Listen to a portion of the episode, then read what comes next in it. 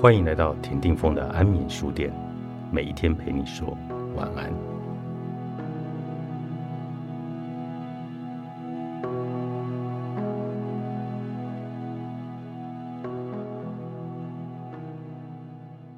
中年之后才痛定思痛学理财，来得及吗？我当然会说来得及，但是请你别再投机，别相信运气。对于理财，我其实是很后知后觉的人。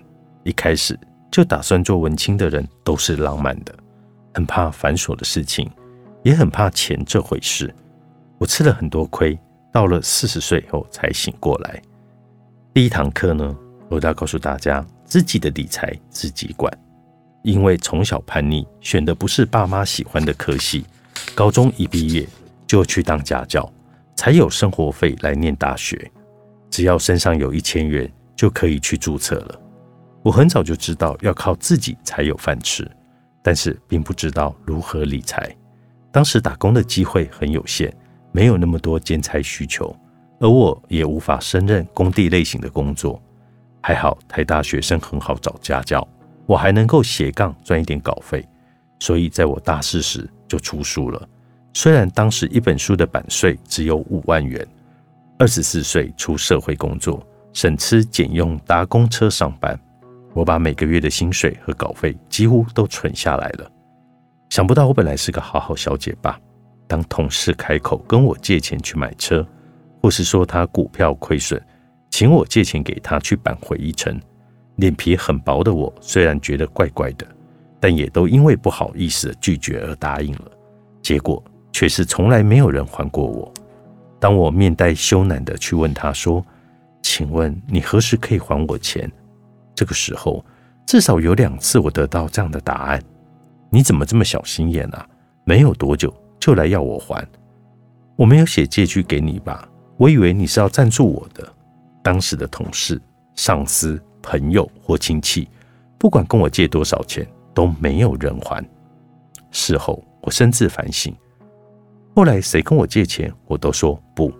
而且我有一个妙招，我可以帮你介绍专门办贷款的银行朋友，因为历史上没有人还过我钱，而且后来连朋友都当不成。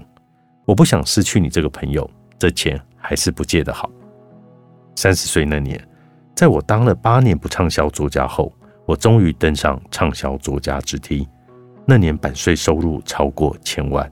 事实上，前一年我还因为稿费未满十八万的课税门槛，领到退税四千元，真是惊喜过望。穷文青从来没有想过写字可以赚那么多钱，这也算是梦想生利息吧。不过，事实上，四十岁以前的钱。从来几乎没有留下来，为什么？我怕理钱的结果就是，当我有一笔钱的时候，我只想到要交给谁处理，而不是自己处理。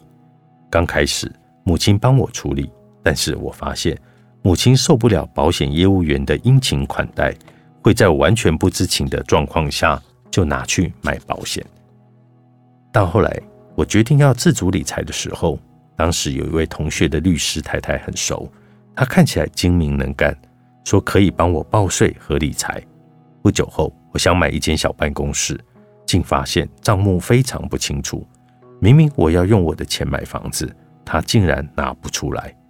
追问之下，我拿到了最后一本存折，里面的钱大概只有不到我这些年赚的三分之一。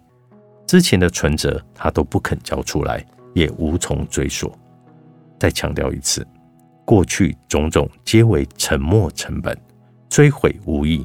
总而言之，理财的第一个步骤就是自己掌管自己的钱，理清自己的账目。第二，投资交给专家，交给自己才最踏实。你也许会觉得，总会有专家比较会投资吧？不把钱交给他们管，但由他们帮忙投资，不好吗？让我告诉你，我另外几位朋友的故事。第一位朋友是我二十五岁当记者时坐在我隔壁的同事，当时我对于财经知识一无所悉，而他是一位财经记者。当时股市大热，他认识很多主力大户、股市老师，还有股友社，意气风发的赚了很多钱。但好景不长，一九八八年发生了郭婉容课征正所税的事件。有一天，他看起来非常的沮丧。我问他怎么了？股票连跌十八只跌停，而他又是借钱来买的，比你能够想象的还要凄惨。我毫无概念的脑袋想不到有什么比这更惨呢？他说全部归零了。我惊讶的问为什么？原来这位大报的财经记者并不是自己在进行交易。他把所有的积蓄都托给他最信任的股友社，结果股友社跑路了。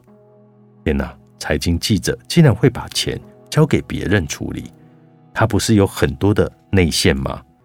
他说：“你看，我现在身上穿的还是十八岁时买的那一条工人裤，完全舍不得换。可是三百五十万没了，你知道吗？我的内衣内裤也都是破的。”完全舍不得换新，可是这话讲得太悲凉了。我很同情他。他说：“你前不久是不是有买两只股票？可不可以借我呢？”我当时一头雾水，借股票能干什么？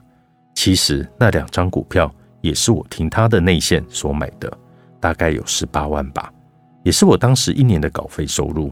我不清楚他要借我的股票做什么，后来才知道。那叫做放空。那时我真心想帮他渡过难关，还真的拿了股票就借他。一段时间之后，我打算从这间公司离职。我跟这位同事要回我的股票，他其实也算是个好人。他对我说：“我拿去放空了，那我还你现在的价金好了。”我当时真的不懂什么叫做放空。我想强调的是，很多人喜欢多空双向操作，但是。全世界最顶尖的投资家，像是安德烈、科斯托兰尼或巴菲特，都不赞成放空。就像科斯托兰尼说的：“一档股票最后可能上涨百分之一千，甚至百分之一万，但最多只能下跌百分之百。”回到我的同事，他只还了我九万元现金。对于只剩下一半，我虽然深感疑惑，不过因为同事遭逢很大的困难。我也就不好意思再多问了。为什么我说他是好人呢？因为如果那时候他还我股票，而我也有呆呆的抱着的话，那两只股票后来变成了十块钱以下的鸡蛋水饺股，那么我会损失更大。原来专业人士也会栽在很奇怪的地方，因为他竟然不相信自己会理财。这样的事情在我人生历程中看过不少。有一位是主播朋友，另外一位友人还是证券公司的高层。这两人都曾经问我要不要跟他们一起参加股友社。那一位主播朋友后来宣告破产，证券公司的高管把他的房子抵押贷款全部交给他最信任的客户，全部款项在一次黑天鹅中全部灰飞烟灭。他个性很好，愿赌服输，只是来告诉我说。我应该听你的话才对，不应该把钱交给别人，买台积电就好了，不是吗？为什么后来人家叫我一起投资，我都假装没听见呢？还是必须感谢那个拿我的股票去放空的财经记者朋友。我很早就看到了他的教训，虽然后来没有联络，但是我希望他已经能够从股灾中平身。人生实用商学院，富有是一种选择。作者。吴淡如，时报出版。